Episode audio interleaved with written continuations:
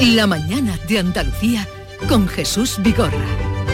Acaban de escuchar ustedes las señales horarias de las 9 de la mañana y el día por delante con Carmen Rodríguez Garzón. Sí, está previsto que pase a disposición judicial. El presunto asesino de María Isabel, la última víctima de la violencia machista, fue asesinada en San Roque el domingo por este individuo que tenía antecedentes por malos tratos. Se hablará de nuevo de esta lacra en el Congreso Internacional sobre Violencia de Género que se clausura hoy en Sevilla. Vamos a comprobar también cómo siguen los datos de la pandemia, porque la tasa de incidencia se mantiene en Andalucía, está entre 36 con tres casos por cada 100.000 habitantes, pero sube de forma preocupante en España, se acerca ya a los 60 casos, ha subido 5 puntos desde el pasado viernes. Son cada vez más los expertos que alertan de una sexta ola con graves consecuencias si no se mantienen las medidas de protección, el uso de las mascarillas y también los límites de los aforos. Siguen el llamamiento, sigue el llamamiento a la vacunación, a los que eh, han desistido de vacunarse o todavía no se han decidido. Son 540.000 en Andalucía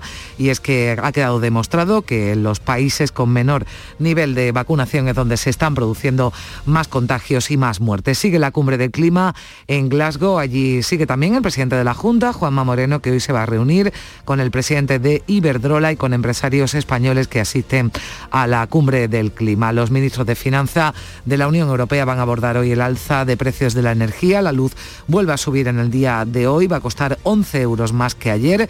178 euros de media el megavatio hora con un pico máximo de 220 euros entre las 8 y las 9 de la noche. Vamos a conocer también más sobre la estrategia Andalucía Vuela que presenta el consejero de presidencia Elías Bendodo en el Parque Tecnológico Cartuja en Sevilla y la reforma que agiliza los permisos a jóvenes migrantes entra hoy en vigor, atañe a los menores extranjeros no acompañados y a los inmigrantes que han estado tutelados y han cumplido 18 años. Hablamos de que se va a beneficiar a 15 15.000 jóvenes de entre 18 y 23 años. Son las 9, 2 minutos de la mañana. En un momento seguimos con Teodoro León Gros, Teresa López Pavón y Rosana Sáenz.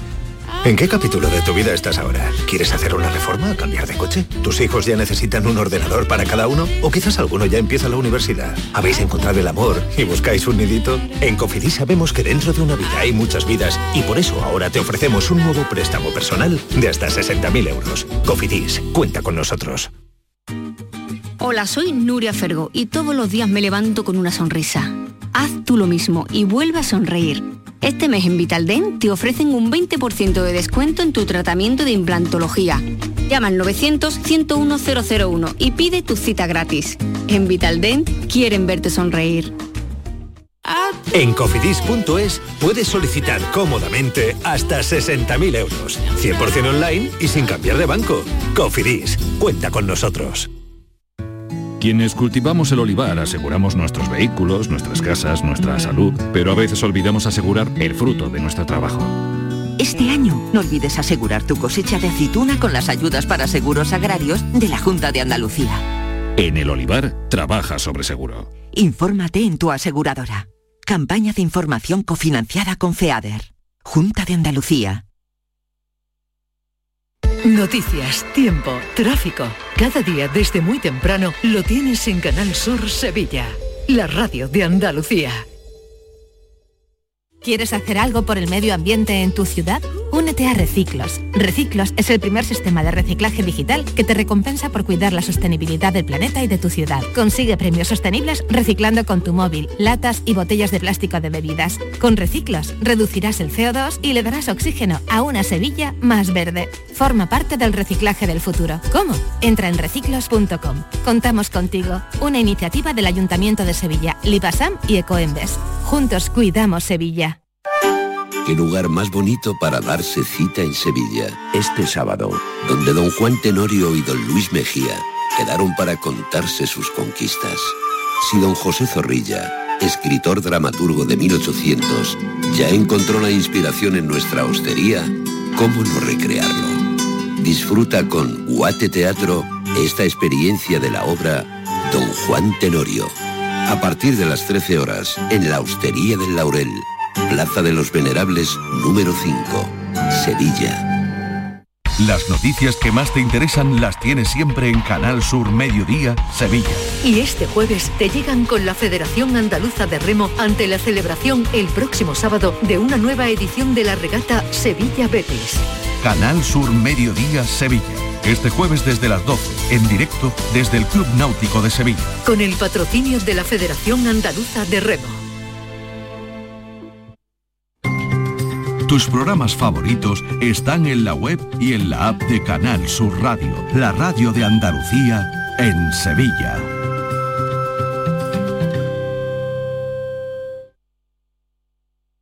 Recuerda, este jueves es el 11 del 11 de la 11 y para que no se te olvide comprar tu cupón, te lo ponemos muy facilito.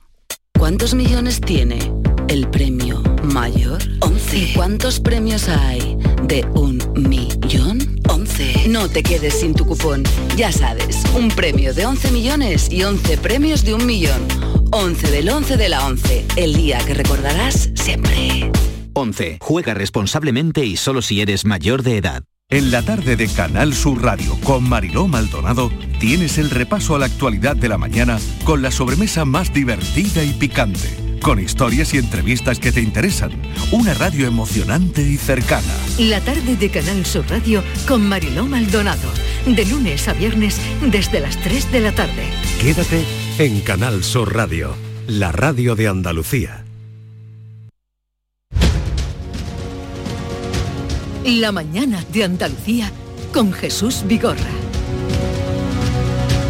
Como dejaba apuntado Rosana, que quería hablar de las plusvalías, luego a partir de las 10 con Joaquín Moekel vamos a tratar de aclarar las dudas que tengan los oyentes. No sé si queréis apuntar algo eh, con el tema de las plusvalías. Hay expertos ya que están diciendo que no se puede aprobar por decreto ley eh, los impuestos, en fin. Eh. Jesús, es que a mí me llama la atención la rapidez con lo que se ha hecho, ah, como decía la ministra, dicho y hecho. Y aquí además hay un daño causado que vamos a ver cómo se va a resarcir, porque hay un tema que es importante el abogado que abrió el melón, digamos, es de aquí de Jerez, Pepe Cepero, que le acaban de dar un premio la semana pasada precisamente por esto. Y fue la sentencia... También, ha ido rápido el premio, ¿eh? todo rápido. Sí, sí, en la misma semana, porque es que además fue en 2017 cuando el Tribunal Constitucional le da la razón de que cuando vendes por debajo no se pueden cobrar las plusvalías. Y desde entonces hay ayuntamientos, y en el caso, por ejemplo, el de Jerez, te lo puedo confirmar, porque además soy de las afectadas, que han seguido cobrándola y hay, el otro día hablaba con un juez y me decía, tenemos muchísimas reclamaciones en los juzgados desde entonces, desde 2017. Entonces, ahora... Y, perdón, y luego vino otra en 2019. Efectivamente, entonces, esta velocidad, o sea que este problema viene muy de atrás y además cuando estamos hablando, a mí me parece muy bien que se arregle rápido, porque además este dinero es verdad que es para servicios públicos, pero ¿cómo se va a resarcir esta injusticia que se ha cometido y además que si hasta ha sido ilegal, o sea que es que estamos hablando de 2.500 millones muy necesarios, efectivamente, y, lo comentaba en la entrevista, pero bueno, es que el daño que se le ha causado a la persona que se le ha cobrado de manera ilegal, muy bien, los que hemos recurrido y lo tenemos en los juzgados probablemente nos van a dar la razón, está claro. Pero el que no lo hizo porque no tuvo posibilidades o porque no supo o porque no pudo, ¿qué es lo que va a pasar? O sea, este tema e, es, muy gordo, ¿no? Este, eh, y, lo que tú has comentado, hay juristas, expertos que están comentando ya a lo largo de la mañana que cuando estamos hablando de tributos tendría que ser como mm. proyecto de ley, no como Rosana, y que si se podía arreglar un fin de semana, no sé por qué mm, hemos tenido que esperar a 2021. eso es, yo por ejemplo estoy luchando, o sea, yo tengo que estar, eh, y, mi caso mm, me consta por la, por la persona que me lo lleva, dice que tiene muchísimas reclamaciones. ¿Por qué tenemos que estar metidos en un tema judicial? ¿Por qué te tiene que costar el dinero ahora reclamarlo? y de la noche a la mañana, que y ya para terminar Jesús, eh, igual podía haber dicho también, dicho y hecho, voy a arreglar también el tema de la luz, voy a arreglar también el tema de la financiación autonómica, ¿no? Ahora, Pero arreglo el lunes, eh, Esto porque hay ahí, porque nos interesa a todos, porque, hombre, un poco de seriedad.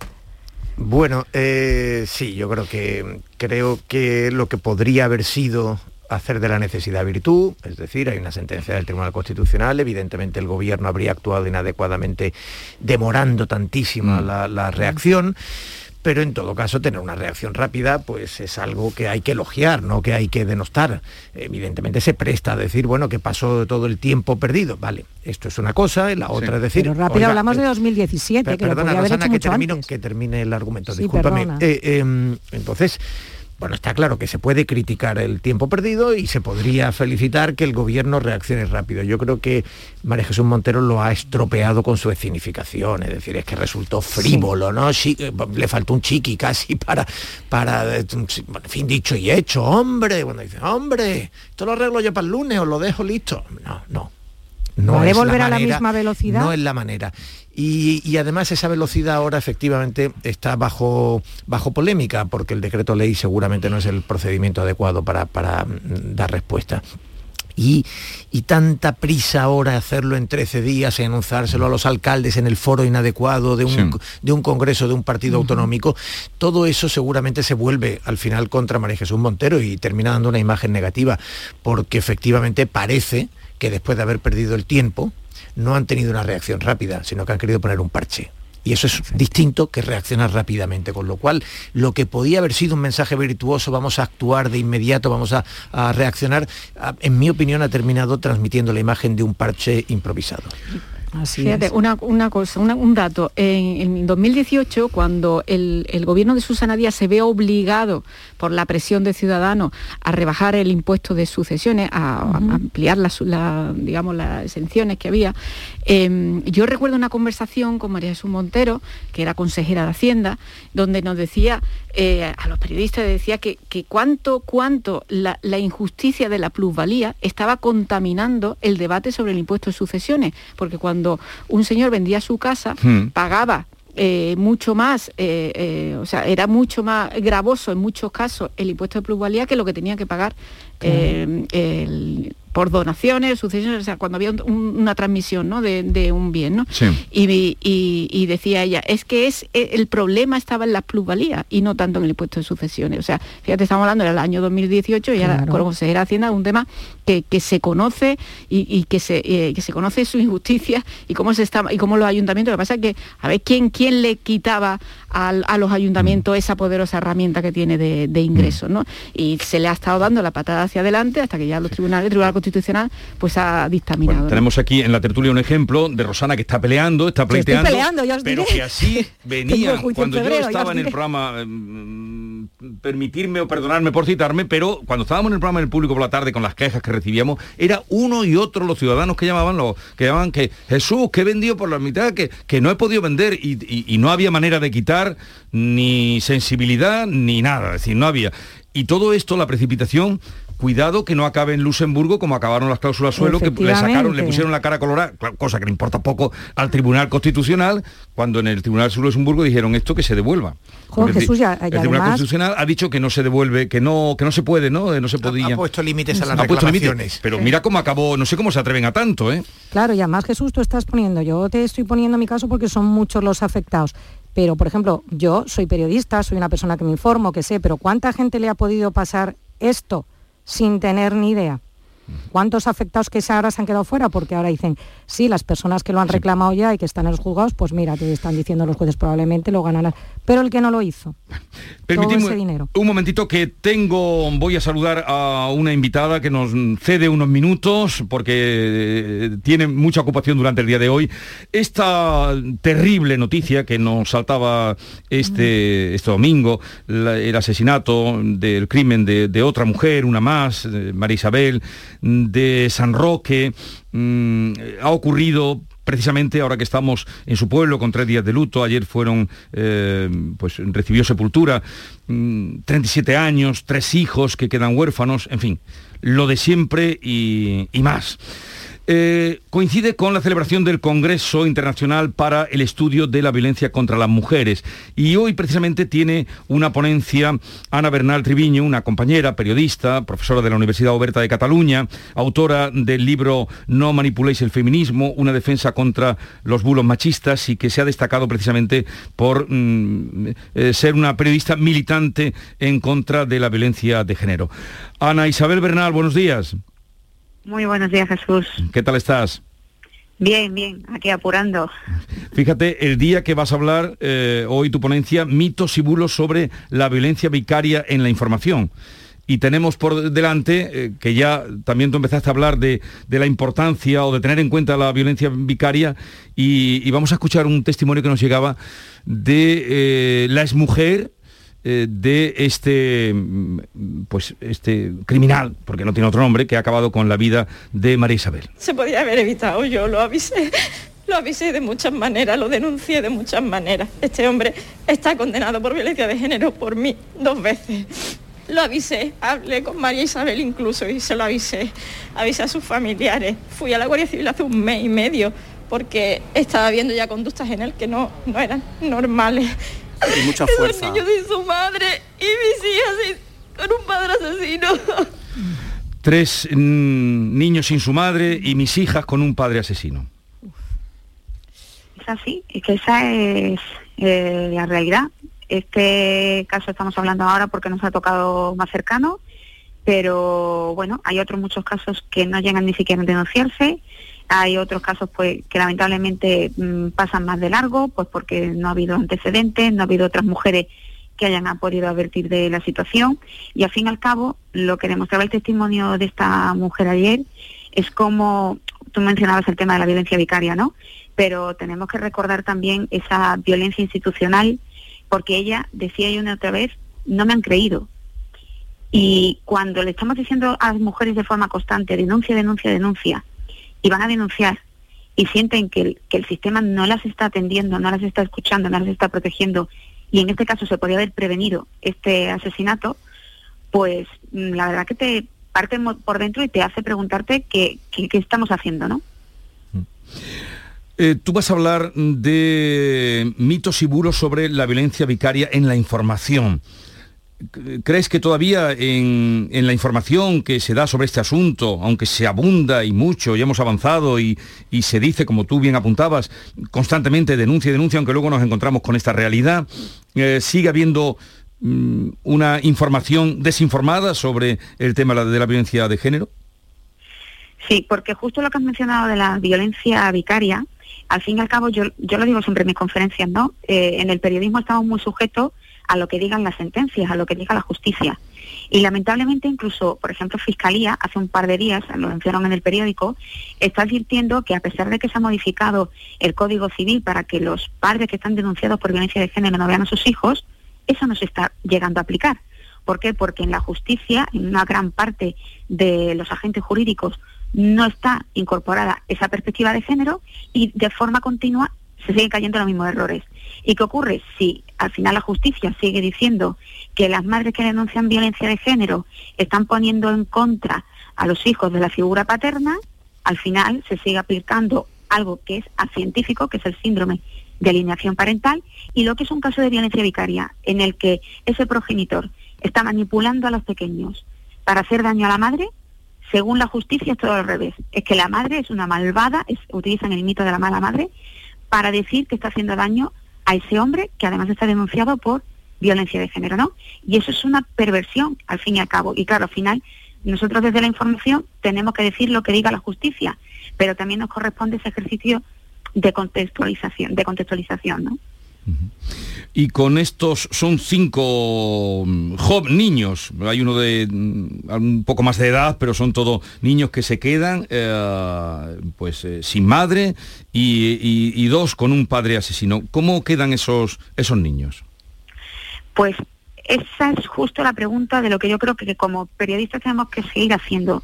No dejar la noticia en el momento del asesinato, sino el qué ocurre después y tenemos que ampliar la mirada de la violencia de género, que no solamente es sobre mujeres maltratadas, mujeres que son víctimas, sino incorporar siempre la mirada de los hijos e hijas que están formando parte de esa situación. Y al final esos hijos, pues se aprobó una, una pequeña pensión que se les otorga, pero aún así hay cientos de circunstancias a mí me gustaría recordar el caso de Joshua, que está en, Galicia, que su madre fue asesinada y él se quedó al cuidado de su hermano pequeño y describió perfectamente al final cómo la burocracia, eh, que no tiene nada de humanidad, termina engullendo, ¿no? Muchas veces aparte de, de estos menores que se encuentran al fin y al cabo que tampoco el sistema les da una protección y la atención que, que realmente merecen. Bueno, em, tengo sobre la mesa otro asunto. Ahí queda eh, la voz de Ana Isabel Bernal, que lleva ya clamando en todos los medios donde le dan ocasión de poder decirlo, eh, poniendo estas realidades eh, delante de nuestros ojos. Y además hoy interviene en el Congreso Internacional para el Estudio de la Violencia contra las Mujeres. Pero tengo sobre la mesa, Ana, me ha llegado el libro Las Mujeres de Federico. Bueno. Que es como objeto como objeto es una maravilla, ¿verdad? Lo estáis viendo. Precioso. ¿Eh? ¿Qué te parece? Y eh, Teresa, ¿ves? Bueno, eh, tú, Ana es de, Málaga. Teo, ¿tú la conoces? Lo sé. Lo sé, no, no la conozco personalmente, pero lo sé. Bueno. Bueno, pues fue mi profesor. Sí. Ah, que tú fuiste profesor de ella. fui su profesor. Claro. pero luego ha seguido... Oye, ¿qué nota te puso? Ha seguido una trayectoria eh, espléndida que demuestra que, que, mm, bueno, que no necesitaba nuestras clases. no creo porque ella, en lo que yo la conozco, es muy aplicada. Bueno, el libro es una auténtica maravilla. Mira, el libro es una auténtica maravilla. así es que quedaremos emplazados para hablar otro día como se merece este libro. Las mujeres de Federico es de Ana Bernal Triviño y eh, eh, Lady Desidia, que es eh, Vanessa Borrell, la que hace las ilustraciones. Exacto. Y es una... Y bueno, yo como, por supuesto que iré ahí porque además yo tengo muchas ganas de que te lo leas, que sé que eres un lorquiano hasta la médula mm. y bueno, yo creo que es un momento también de hacer memoria de Federico y, de cómo él tuvo esa capacidad de reflejar la, historia de las mujeres de este país. Bueno, pues quedamos emplazados para cuando lo lea, que tengo mucha ganas, eh, a que hablemos de este libro, que es, un, ya digo, como, como objeto en mano y conociéndote a ti, lo rigurosa que eres, me imagino que estará a la altura de lo que el libro promete. Sí, oye, déjame felicitar a Ana Jesús porque, más allá de alumna, yo la he, le he seguido la pista, ha desarrollado ahora su carrera tanto académica y, periodística fuera, pero eh, la la, hemos seguido en público, en fin, en, em, la pública nacional, etcétera, y eh, es una trayectoria excelente, pero además con un gran compromiso personal que siempre es algo que, gusta ver en un profesional. Por cierto, un magnífico regalo para estas navidades que no va a estar sujeto a los problemas con los dispositivos ni a los bloqueos. Rosana, tú no lo puedes ver, pero, pero mm, créenos. Y luego. Pero no te preocupes, lo estoy abriendo así para verlo aquí en internet. Eh, y voy a ir a, lo que tú apuntabas también es que no hay día que no tenga premio, bueno, semana, cosa, eh, Ana, porque el último que yo mm, eh, hace poco vimos que te imponían la Cruz al Mérito de la Guardia Civil en Córdoba fue, y el premio Emilio Castelar de Sevilla te lo han concedido, el premio eh, Área de Igualdad del Ayuntamiento de Móstoles que te van a dar el próximo dentro de unos días, o sea que... Bueno, estoy muy contenta. La verdad que, que cuando te dan los premios pues hay que aceptarlo y además aprovechar ese momento para volver a recordar que, la violencia de género existe y que esto es al final es un asunto político, un delito público y que toda la sociedad tenemos que, ir al frente. Bueno, pues eh, gracias por atendernos y me alegro de esta coincidencia que yo no tenía ni idea de profesor y alumno. Muchas gracias, Teodoro, eh, por lo que he comentado. no, no, en absoluto. No, no, es cierto que, yo soy consciente, porque además en su cuenta de Twitter lo pone, que es malagueña y, y, pasó por la facultad, pero luego no ha hecho su, trayectoria más allá de, Málaga y creo que sí, que es una periodista estupenda y una profesora estupenda. Y, ese libro, por cierto, es precioso. Yo me eh, sumo a las enhorabuenas, ¿eh? porque eso es lo que mantiene vivo el periodismo y profesionales así, de verdad, Ana, es para daros las gracias porque esta es la gran labor que necesita y lo que dignifica la profesión. sí, sí, de verdad. Eh, eh, una vez entrevistando a Arturo Fernández, empecé a elogiarlo y, mm, no contestó. Dice, no, no, mi madre me dijo que mientras estuvieran hablando de mí, tú sigue, sigue.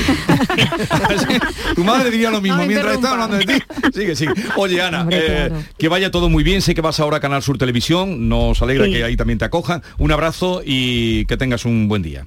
Un abrazo para todos, un abrazo. Adiós. gracias. Eh, bien, vamos a seguir con... Hacemos una pausa y nos vamos con otros asuntos que tenemos por ahí pendientes. Yo tenía una lista hoy para vosotros, pero creo que eh, no nos va a dar tiempo a abordarla. Pero hay eh, asuntos que quiero todavía someter a vuestro criterio. La mañana de Andalucía con Jesús Vigorra. El secreto de un buen día, cocina rica en compañía, momentos no men. Hay momentos para siempre, todos juntos, buen ambiente,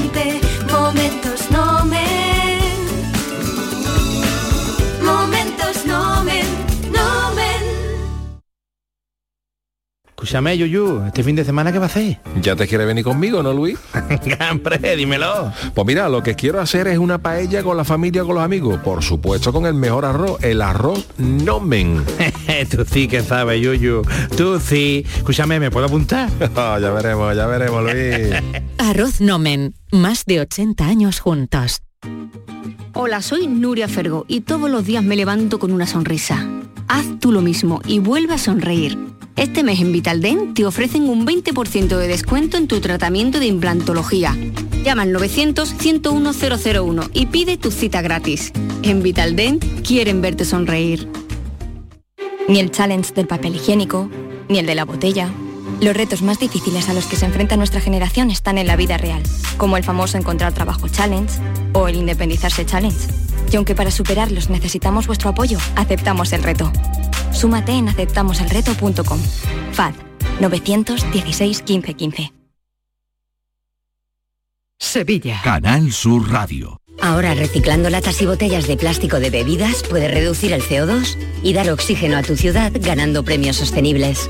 Únete a Reciclos, el primer sistema de reciclaje digital que cuida la sostenibilidad del planeta y de tu ciudad. Ayuntamiento de Sevilla, Lipasam y Ecoembes. Juntos, cuidamos Sevilla.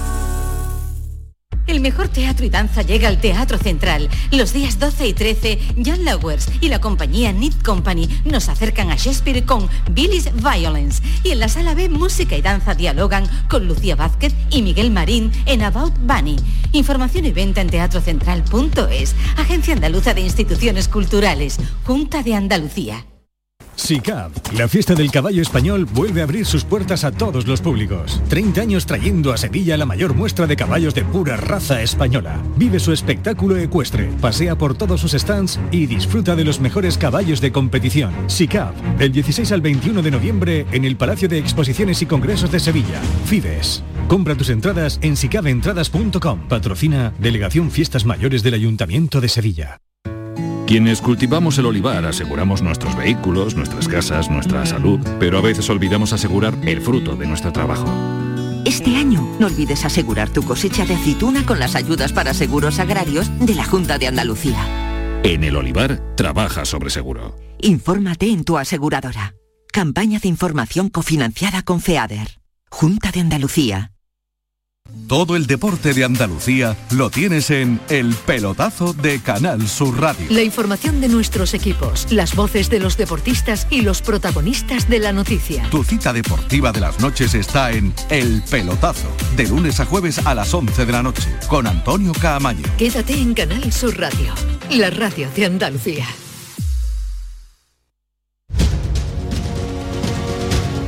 En Canal Sur Radio, la mañana de Andalucía con Jesús Vigorra. Y con Rosana Sáenz, eh, Teresa López Pavón, Teo. eh, mm, iba, tenía aquí entre los apuntes eh, el gobierno que vuelve a insistir con la subida de las cotizaciones, pero no lo vamos a dejar ahí hasta que no sea realidad, que lo será, ¿no? Pronto.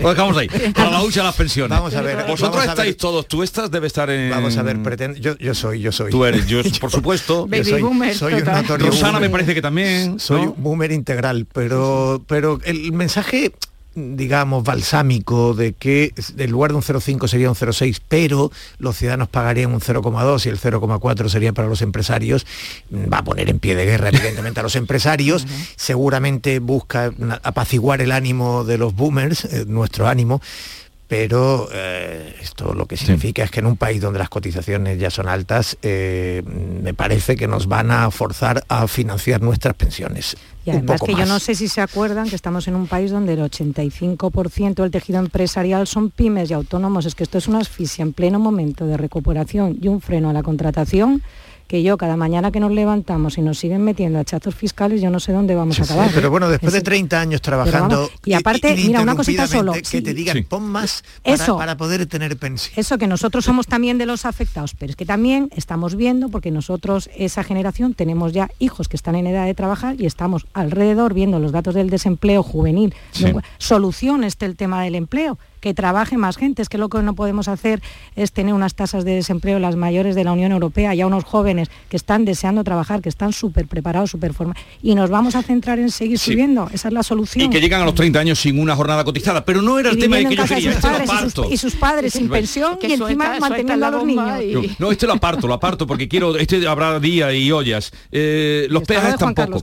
Los peajes tampoco, que mm, tu periódico dice que vienen ya directos, el mundo, me refiero a Teresa. Ese es un temazo. No, pero ese, pero ese todavía no. Otro día. Eh, eh, y el de Juan Carlos Campos, yo que soy de, de la, yo que estoy en la provincia de Cádiz, lo visteis ayer en el ABC, lo meto por ahí Jesús, que ahora le echan la culpa a Juan Carlos Campos, presidencia de, de los indultos, ah, sí, que sí, ah, sí, muy fuerte. Yo lo digo porque como estoy aquí en la provincia ya, de Cádiz, los, los, ministros, los, ministros, son siempre el fusible de... no, pero, ahora entendemos la salida de Julio. Claro, pero lo voy a aparcar también. Porque lo aparcamos, pero no me lo has dejado decir siendo de aquí. Sí, tú lo apuntas, eh, pero esto va a haber más días, pero...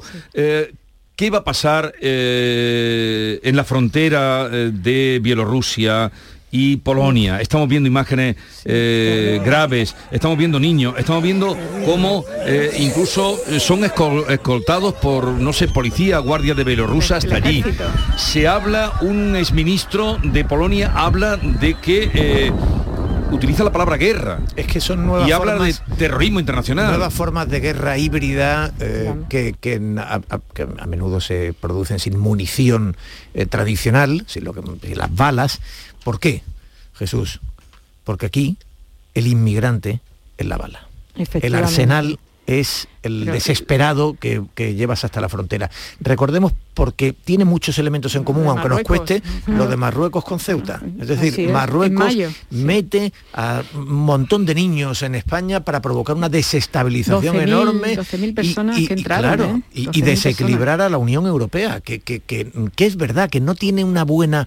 No, no Pero tiene... hay, hay, diferencia entre, ¿no? entre lo de Marruecos y lo de Bielorrusia. Bueno, aquí hay un factor añadido. Sabemos que no es Bielorrusia, sino que es Rusia la que está provocando uh -huh. Esta desestabilización que desestabiliza a Europa de todas las maneras posibles. Y ojo, no debemos de olvidar la de Cataluña, donde está más que demostrado que Rusia fue un factor de financiación y de desestabilización uh -huh. importantísimo. Pero evidentemente son aviones los que están llevando a inmigrantes eh, fundamentalmente procedentes del entorno iraquí hasta la frontera, los acompaña Bielorrusia, lo, lo, llevan a Polonia. Polonia en este momento es un socio además bajo tensiones con la Unión Europea. Bueno, pues eh, yo creo que es evidente lo que está sucediendo y la Unión Europea el problema es que no sabe bien cómo responder a estas crisis. La Unión Europea tiene asignatura pendiente de la Unión Europea, porque además es muy fuerte eso que se esté utilizando como armas a seres humanos en pleno siglo XXI y no se le da y no se le da solución a este problema, que es que, que es su asignatura pendiente, pero de y, o sea, que lo, lo estamos viviendo sí, día a día. Y, y, lo estamos viendo. Y sí. lo estamos viendo día a día, y esas pateras y esa gente que muere en las costas, pero no se le da solución. El problema de Europa es que tiene un problema de conciencia, cosa que no, que no, que los países que, que utilizan el, el tráfico de, de, personas como, como una herramienta de chantaje eh, y de extorsión, eh, pues no lo tiene, ¿no? Y Europa tiene, tiene la respuesta que tiene que dar, tiene que ser eh, una respuesta adecuada al desafío de, de, de esos países que están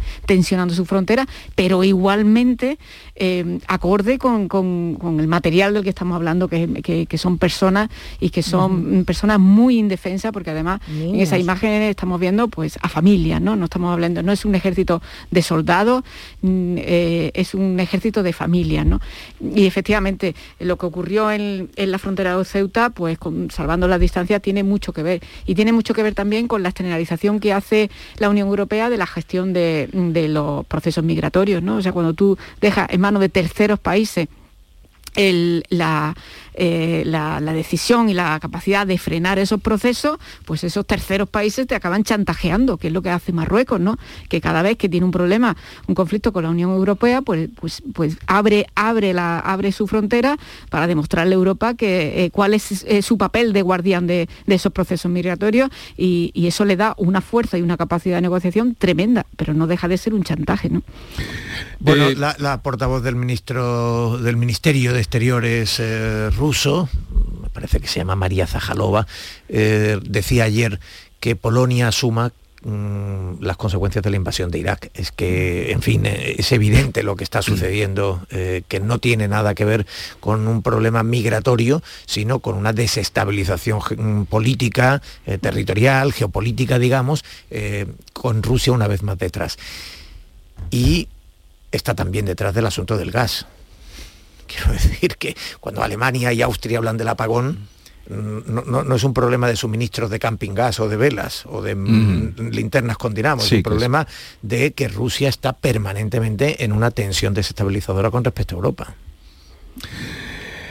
El ministro Pavel Latuska eh, hablaba, que era al que yo me refería, hablaba de una nueva forma híbrida de terrorismo internacional y llegaba a decir más contra Lukashenko, dice, va a un conflicto militar local en la frontera de la Unión Europea, pero lo venderá al mundo entero como la imagen de una crisis humanitaria culpa de los europeos. Esto es un tipo de propaganda de la época nazi, eh, refiriéndose a lo, que, a lo que está pasando allí, pero claro, eh, es mucha gente, hay niños, eh, ¿cómo acabará esto? Dices tú que es la presión de Rusia contra Europa, pero Europa nos están presionando por todos lados, la vieja Europa. Bueno, recordemos eh, que la presión sobre Marruecos fue de carácter diplomático. El mm. problema es que Marruecos tiene unas dependencias de la Unión Europea que hace que la presión que pueda venir de Bruselas, eh, eh, bueno, pues les lleve a reconsiderar sus estrategias y entonces juegan con presión, distensión y en cambio Rusia no depende de la Unión Europea y, y por tanto es al revés. Hay una dependencia, por ejemplo, de suministros procedentes de Rusia Rusia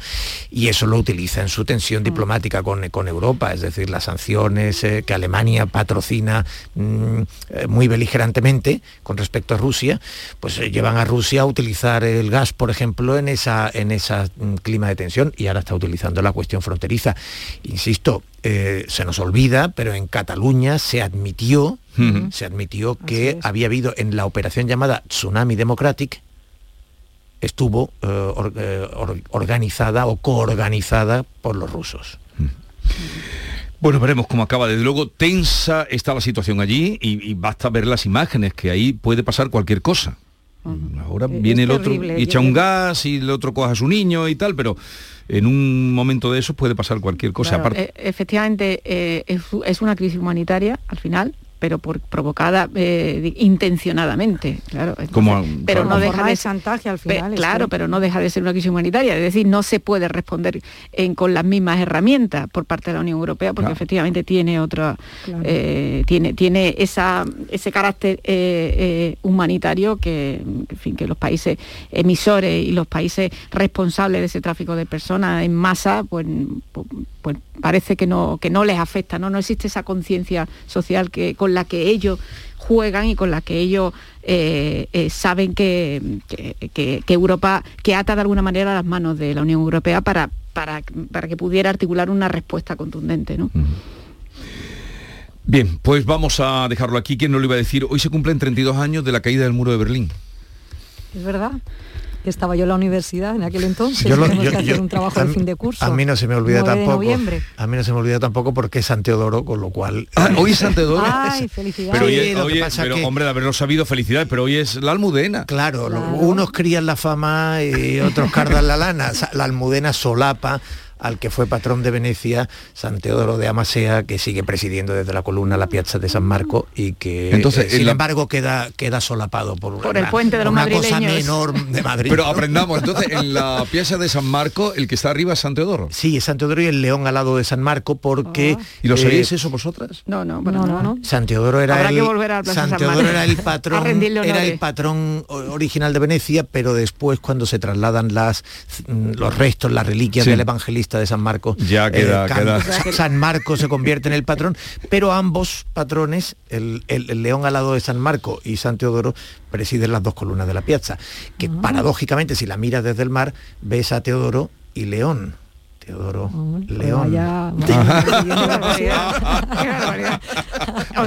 decía yo que aquí había nivel, en esta tertulia había muchísimo nivel. Que hoy la mesa de análisis volverá a ser mesa de gastronomía probablemente. ¿Qué habéis hablado? Ayer hablaste, ¿tú también hablas de gastronomía? yo no, yo no. Ah, ¿por qué le has dicho mesa de gastronomía? No, porque allí suelen tener siempre unas viandas para recibir a ¿Ah, sus colaboradores. Bueno, digamos que tú también podrías adoptar. bueno, invítame, ya llevaré algo. Esa costumbre. invítame ya llevaré algo. Oye, que tengáis un bonito día, felicidades, eh, Teo. Gracias. Y, y nada, mesa de análisis a la una menos 10 en Canal Sur Televisión. Eh, Teresa, que tengáis un buen día. Igualmente, Rosana. Igualmente. Un Muchas abrazo. gracias, Fue un placer. Un abrazo. 9.39 minutos de la mañana, sigue en- la mañana de Andalucía en Canal Sur Radio. Eh, vamos a ir enseguida a Granada, ahora les contaré por qué. A partir de las 10 hablaremos de las plusvalías, respondiendo a las dudas que ustedes tengan. Y luego vendrá Esperanza Fernández a partir de las 11 con el nuevo disco Se prohíbe el cante. En Canal Sur Radio, La mañana de Andalucía con Jesús Vigorra. Canal Sur Sevilla. El futuro no está escrito, se construye. Porque tu futuro también es el nuestro, en Caja Rural te aportamos toda nuestra experiencia. Planes de pensiones de Caja Rural. Construyamos tu futuro juntos. Ven antes del 31 de diciembre y obtén interesantes incentivos. Documento de datos fundamentales para el partícipe, alertas de liquidez, indicador de riesgo, planes en promoción y condiciones en segurosrga.es. ¿Quieres ver el partido de la selección española contra Suecia en la Cartuja? En Pelayo, como patrocinador oficial de la selección, te premiamos. Compra las entradas en las oficinas de Pelayo de Sevilla y te regalamos un balón de fútbol. Pelayo, hablarnos acerca. Desde el 12 de noviembre, ven a descubrir el nuevo outlet El Corte Inglés Sevilla Este, donde encontrarás más de 150 de las mejores marcas de moda, accesorios, zapatería, deportes, con hasta un 70% de descuento. Te esperamos en el nuevo outlet El Corte Inglés Sevilla Este. Y recuerda que seguimos teniendo las mejores ofertas con la calidad y los servicios de tu hipercor de siempre. OCU, la mayor organización de consumidores y usuarios de España, llega a Sevilla. Inauguramos oficina para conocer más de cerca los problemas de consumo a los que te enfrentas diariamente, informarte y ayudarte a resolverlos. Ven a visitarnos en calle María Auxiliadora 12 o llámanos al 955-250-361. OCU, la fuerza de tus decisiones.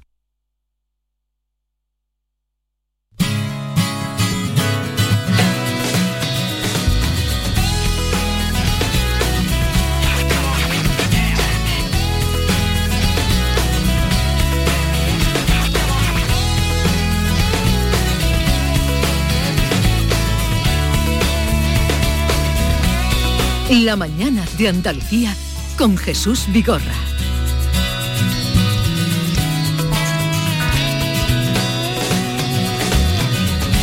Vamos a ir en un momento. Primero saludo a Maite Chacón, que ya está por aquí. Hola Maite. Hola Jesús, buenos, Buenos días, ¿qué tal estás? Muy bien, estupendamente. Y a David Hidalgo. Buenos días, David Hidalgo. Buenos días, mejor todavía, ¿eh? Mejor todavía. ¿Mejor qué? Mejor que, que Maite, que... Fin, que ha dicho que está muy bien, pues yo mejor, por, por dar un punto de optimismo. Mejor que Maite, eso no te ha quedado muy bien, ¿eh? Te lo digo. Será posible. será- Y luego quiere, que luego quiere ser galán. Mejor. Eh, Y luego él quiere ser galán porque él quiere seducir. ¿Sabes por qué lo digo? Porque me duele un poquito la cabeza hoy. Digo, mira, pues como a mí no me duele, pues... Dale, por ahí te, te vas a salvar. Eh, nos vamos a ir a Granada inmediatamente porque nuestro querido Jesús Reina, que llevamos mucho tiempo sin escucharlo, yo que sé desde cuándo no escuchamos a Jesús, eh, desde el día de las corbatas. Desde los cementerios, ¿no? Eh, Jesús, buenos días. Muy buenos días, desde el día de los cementerios. Antes fue lo de las corbatas cuando vino la reina, Ah, es verdad, la es reina verdad. aquí a Granada. Es verdad. Y luego estuvimos hablando del día de los cementerios, el día 1. Es verdad. Estuvimos haciendo una, una pequeña reflexión. Ah, entonces no Vamos a hace tantos días. Que- Yo que- Tengo, tengo otra reflexión para ti ahora mismo, ¿eh? A ver, dímela. Sí, la de la pobreza que genera la sociedad en la que vivimos. Ah, el tema por el que vamos contigo, Estoy- sí. El tema por el que vamos sí, contigo a, a personas sin hogar, calor y café. Exacto. Es eh, la llamada que, eh, que nos hacías hoy. Sí, efectivamente. Estoy en una ONG, aquí hay, estoy en el comedor, aquí hay personas que están desayunando, que están, bueno, que, que- que- que no tienen para desayunar. y entonces, ¿yo qué quieres que te diga? Una sociedad democrática, desarrollada, avanzada, una de las mejores del mundo con la sanidad que tenemos, con el sistema educativo que tenemos, con el sistema universitario de investigación que tenemos, que, bueno, tiene deficiencias, pero que no deja de ser uno de los mejores del mundo y sin embargo generamos una bolsa de pobreza lamentable, inmensa. Para mí, mm, me vas a permitir la opinión, Jesús, esto es uno, un fracaso completo y total de la sociedad en la que vivimos, porque hay pobres, hay pobres y esto demuestra que la- el reparto de la riqueza y que la homogeneización de las oportunidades no se ha conseguido. Eh, tengo muy cerquita de mí, bueno, ella, ella no me hace mucho caso porque está trabajando desde que he llegado. Eh, Ana Sánchez está atendiendo permanentemente a las personas necesitadas, personas que necesitan lo mismo unas zapatillas que un desayuno, que un chaquetón y aquí se le intenta dar de todo. Ana, eh, muy buenos días. Buenos días. Eh, enhorabuena ante todo. Muchas gracias. Y lamentablemente esto es lo que hay, ¿no? Es decir, que hay pobres en la sociedad y que hay que resolver incluso de, buena fe y por medio de voluntarios con obras de caridad. Exactamente.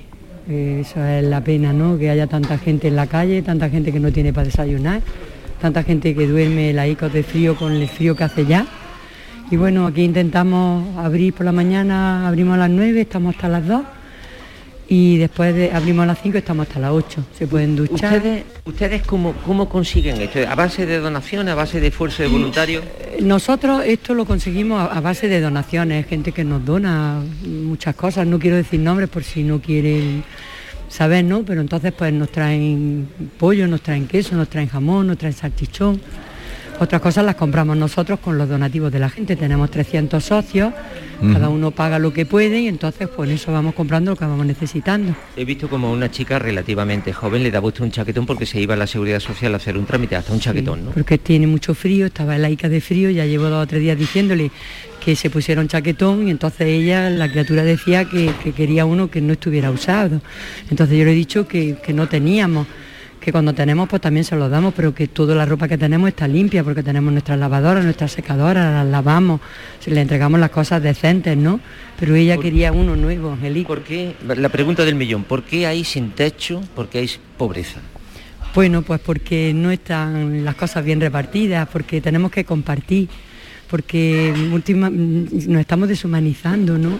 Y es verdad que la gente de Granada es súper yo creo que, que Calor y Café funciona por la generosidad de la gente de Granada, ¿no? Mm, pero bueno, existe eso pues porque, porque hay unos que, tenemos mucho y otros pues que no tienen nada, que no tienen trabajo, que ya están en la calle. Si, hubiera, permítame, si hubiera trabajo, ¿cuántas personas no vendrían? Algunas, no muchas, porque ten en cuenta que también la mayoría de las personas que hay son enfermos mentales. Y eso es un problema muy grave que lo tenemos encima de nuestro corazón porque están sin medicamentar, ellos mm, es muy difícil poder llevarlo al hospital, que se tome la medicación, entonces otros que están ya pues, desahuciados, por estar en la calle se desequilibran también mucho, entonces tenemos un problema muy grave con los enfermos mentales. Yo me he tomado la libertad de decir que la sociedad occidental europea desarrollada, España, sin ir más lejos, está fracasando porque hay pobreza. ¿Usted está de acuerdo conmigo? Yo creo que sí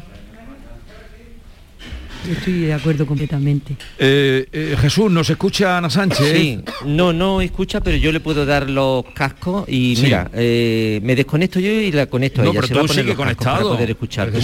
sigue conectado. Le estoy dando en este momento el aparato, ella se lo está colocando adecuadamente y ya puede hablar contigo. Ana, buenos días. Buenos días. en principio, pues agradecerle lo que hace por esta sociedad y por la gente. Ya el mismo nombre de la asociación Calor y Café. O sea, aquí un poco de calor y, café y lo que se pueda arrimar para que, mm, en fin, para que se alimenten. Eh, el lugar donde ustedes, eh, ¿dónde están ubicados? Eh, ¿En qué local? Nosotros estamos ubicados en la calle Guerra, en el número 16, en el Bajo. Tenemos un espacio de 450 metros, un espacio muy digno, donde la gente se puede duchar, tenemos cinco duchas, tenemos lavadoras, secadoras, tenemos un ropero y luego pues tenemos servicio pues de muchas más cosas. La gente puede llamar a su familia, puede recoger su correspondencia, le ayudamos en todos los trámites que necesitan. Si hay que acompañar al hospital, lo acompañamos.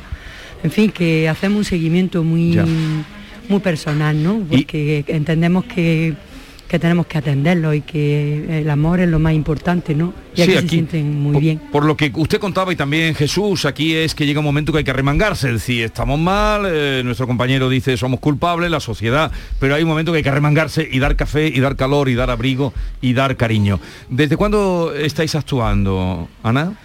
Bueno, yo creo que más que culpable diría responsable, ¿no? Porque culpable es una palabra muy fuerte, pero sí somos responsables de todo lo que pasa en el mundo, ¿no? De todo el hambre y de todas las cosas que están pasando. Somos responsables y tenemos que darnos cuenta de eso. Nosotros llevamos 33 años trabajando en calor y café. Y bueno, y estamos muy contentos, tenemos ciento y pico voluntarios, funcionamos prácticamente con voluntarios, que comprometen su tiempo y estamos muy contentos y ellos súper contentos. Y la gente viene aquí y, somos una familia, ¿no? Que eso es lo más importante. Ana, que creo que lo respetamos. Creo que, que esta idea, que fue, usted fue la fundadora, es la fundadora de Calor y Café surge en un momento muy complicado en su vida cuando le diagnostican un cáncer, cuando tiene por delante pues muy pocos meses de vida que le, da el mm. médico, que acaba de tener un bebé y, algo pasa en su vida que dice, bueno, me tengo, como dice Jesús, me tengo que remangar y, ponerme a trabajar por los demás, ¿no? Pues sí, esa fue la verdad. Cuando tenía 33 años me diagnosticaron un cáncer en fase terminal, acaba de nacer mi hijo pequeño y bueno, cuando me mejoré, que fue larga la enfermedad, pues no sé, pensé que mi vida había sido muy bonita, tenía cuatro hijos, tenía, mm, gracias a Dios económicamente no tenía ningún problema, pero me faltaba algo, ¿no? Y no sé, un día iba por la calle, había una persona tirada en el suelo, yo la miré, él me miró y yo dije, ya sé lo que quiero hacer el resto de mi vida y desde entonces estoy aquí. Madre mía. Mm. Hay quien pone una promesa, hay quien se pone un hábito, hay quien hace el camino y hay quien dice yo voy a recoger. o en esos momentos la mayoría de las personas lo que dice es voy a cuidar de mí mismo, ¿no? Mm. En un momento de vulnerabilidad. Sin embargo, Ana dice no, no, yo voy, a, hacer a, cuidar de los demás. los demás. Y no solo en Granada, porque además creo que tenéis un proyecto en Kenia, ¿no, Ana? Tenemos un proyecto espectacular en Kenia, 27 años, trabajamos en el West Pocos una tribu, bueno, que si os digo prácticamente van todavía desnudos, ¿no? Entonces es espectacular porque allí hacemos escuelas, pozos y dispensarios. Y tenemos 24 guarderías y tenemos dos dispensarios y un montón de pozos y hemos estado ahora pues mayo, junio y julio. Vinimos el 2 de agosto y estamos muy contentos también con ese proyecto. Pues oye, eh, enhorabuena y nos eh, quitamos el sombrero ante vuestro trabajo por eso, porque todos nos lamentamos, pero eh, luego hay quien da un paso más. Uno y otro y otro y un día y treinta y tantos años. Reina, querido Jesús, Tocayo, algo más que apuntarnos tú que estás viviendo ese, ese día a día de café y calor y café me devuelve, me devuelve los auriculares, Ana, y no sé si me habéis preguntado algo. Te había dicho que si querías apuntarnos algo más, eh, Jesús. ah, no, no, bueno, sí, sí, sí, sí, sí, sí, te apunto una cosa, te apunto una cosa. Mira, no, no estamos contactando con los usuarios, bueno, por un, por un tema de, de respeto de la intimidad, pero te puedo garantizar que las personas que yo estoy viendo aquí son absolutamente normales como tú y yo, ¿eh? Es decir, tienen un aspecto de ser completamente ciudadanos que te los tropiezas por la calle y no tienen ni idea de que puedan estar viviendo esta situación de necesidad. A lo mejor estamos acostumbrados al pobre que va vestido de pobre, que tiene actitud de pobre, que lleva, que todo el mundo ve que es un pedigüeño, que es una persona que está pasando una situación extrema, pero que aquí hay personas que son absolutamente, vienen mm, con un aspecto físico que no, del que no se puede deducir que estén pasando una situación de sinogarismo ni de pobreza tan, tan importante. Y con esto lo que quiero, lo que quiero destacar es que eh, este, este problema, este problema gravísimo de desigualdad, está afectando a personas que han perdido su trabajo, que han perdido su hogar sin culpa y que si tuvieran trabajo y si tuvieran hogar, pues lógicamente no tendrían eh, esta necesidad tan básica, tan rudimentaria, tan esencial como es comer todos los días y no poder sufragárselo. Gracias por esta visita que hoy nos has hecho, donde nos has llevado, Jesús Reina, para que no olvidemos y tengamos presente esa realidad y hagamos en nuestra medida lo que podamos. Jesús, un abrazo grande. Un, abrazo muy fuerte, el próximo Día. Hasta pronto. Adiós. Hasta pronto.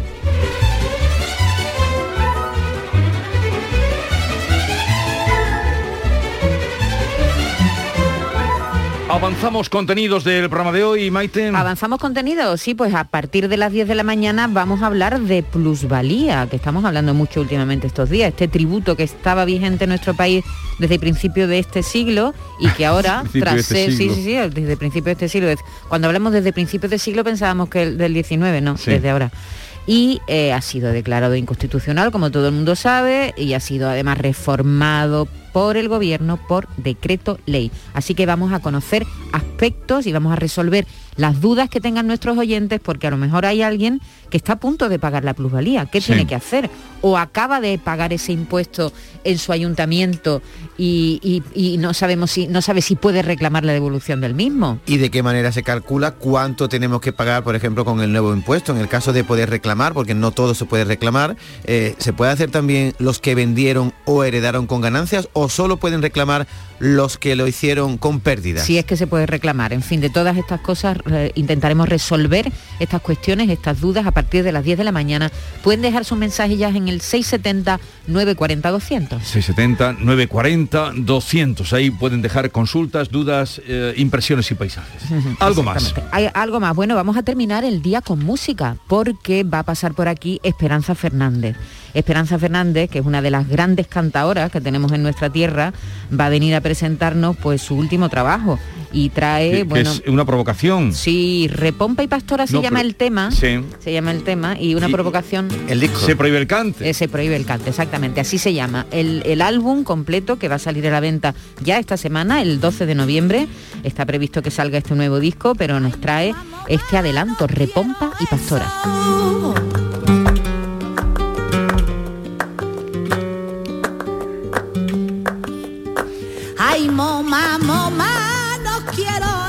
Acompañada, por cierto, en este tema, en esta canción, con eh, Miguel Poveda, que es un lujo. Pero van a pasar por aquí los guiris. Claro, que es martes y tenemos ¿Qué, le has puesto yo a los guiris? Bueno, pues que nos cuenten lo que pasó anoche en la presentación del documental del que son protagonistas, tanto Ken A, perdón, como John Julio. Se hemos lanzado, ¿eh? sobre todo a John. Sí, sí, seis toreros yankees, seis, un documental ¿Pero qué fue lo que pasó?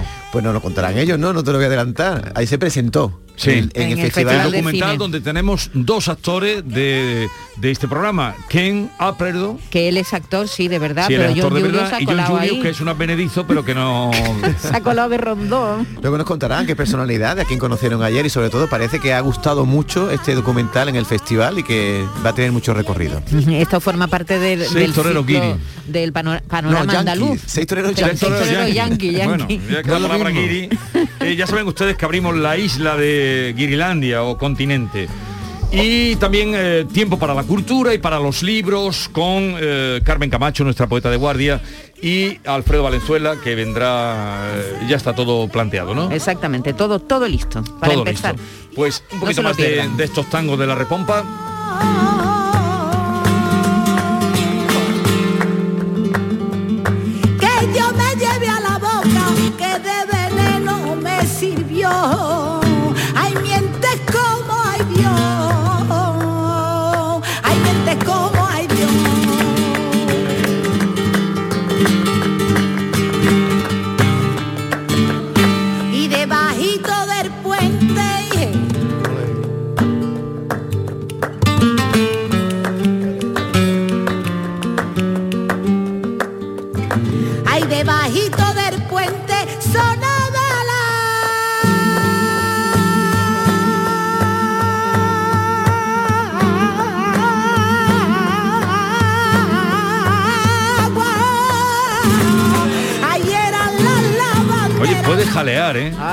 Gusta Esperanza Fernández. Ay, dentro de un ratito le daremos un abrazo. Pero la vamos a mezclar con los guiri. Sí, yo creo que sería una mezcla muy explosiva y, muy apropiada. Yo quiero quedar bien, ¿eh? Con Esperanza, que Tú, nos conocemos hace muchos años. Imagínate lo que le puede preguntar John Julius a Esperanza Fernández. Vale, vale, vale. A ver dónde me metéis. Eh, vamos a los romances perversos, eh, las plusvalías, decía Maite hace un momento que vamos a hablar mucho, y lo que se hablará, lo que dará que hablar, porque era un impuesto que se pagaba, que se pagaba con las protestas de los eh, paganos, de los contribuyentes, y nadie le echaba cuentas. Le daba razón el Tribunal Constitucional y en 13 días el impuesto está cambiado. Querido Antonio García Barbeito, te escuchamos. Muy buenos días, querido Jesús Vigorra. Perversos de la plusvalía. Siempre que el Estado ajusta sus cuentas, tiemblan las mías. Ya no sé qué vueltas darle a mi pobre economía para que de las batallas salga sin muchas heridas. Digo batallas de impuestos que la buscan para herirla. Siempre pasa aquí lo mismo Si liquidez necesitan aquellos que están abajo, aguanta, exprime y no digas. Mas si la necesidad es cosa del que está arriba, pisotón sin miramientos y ni perdón si te pisan. Ahora magrean el impuesto llamado de plusvalía y lo visten, lo travisten o lo cambian de camisa y nos dicen que es mejor que lo que antes había, que traerá beneficios para todos y no se fían aquellos acostumbrados a recibir las palizas de impuestos por todos lados, vendidos como caricia. Yo no sé si me conviene tener una casa mía o vivir de salto en salto a ver si alguien me alquila y evito tantos impuestos, pero no veo la salida. Si soy pobre y acaso busco salir de pobre algún día, los impuestos me rodean para que no lo consiga. Y con esto de vivir con miedo a la plusvalía, da miedo salir de pobre, heredar una guardilla, pensar que el ladrillo sube, si a ti te sube y te asfixian. ¿Qué trae cuenta aquí, Señor? ¿Estar abajo o arriba? ¿Tener mucho o tener poco? ¿Ser un pícaro en la vida que va llorando de pobre mientras conjunta sus perrillas y las oculta y se apunta a la caridad encima? No lo sé, no lo sé bien. Sé lo que tengo a la vista, que si no es por la izquierda, por la derecha se arriman los que vendrán a sacarme sin decir manos arriba, dinero y más dinero. Llamémoslo plusvalía.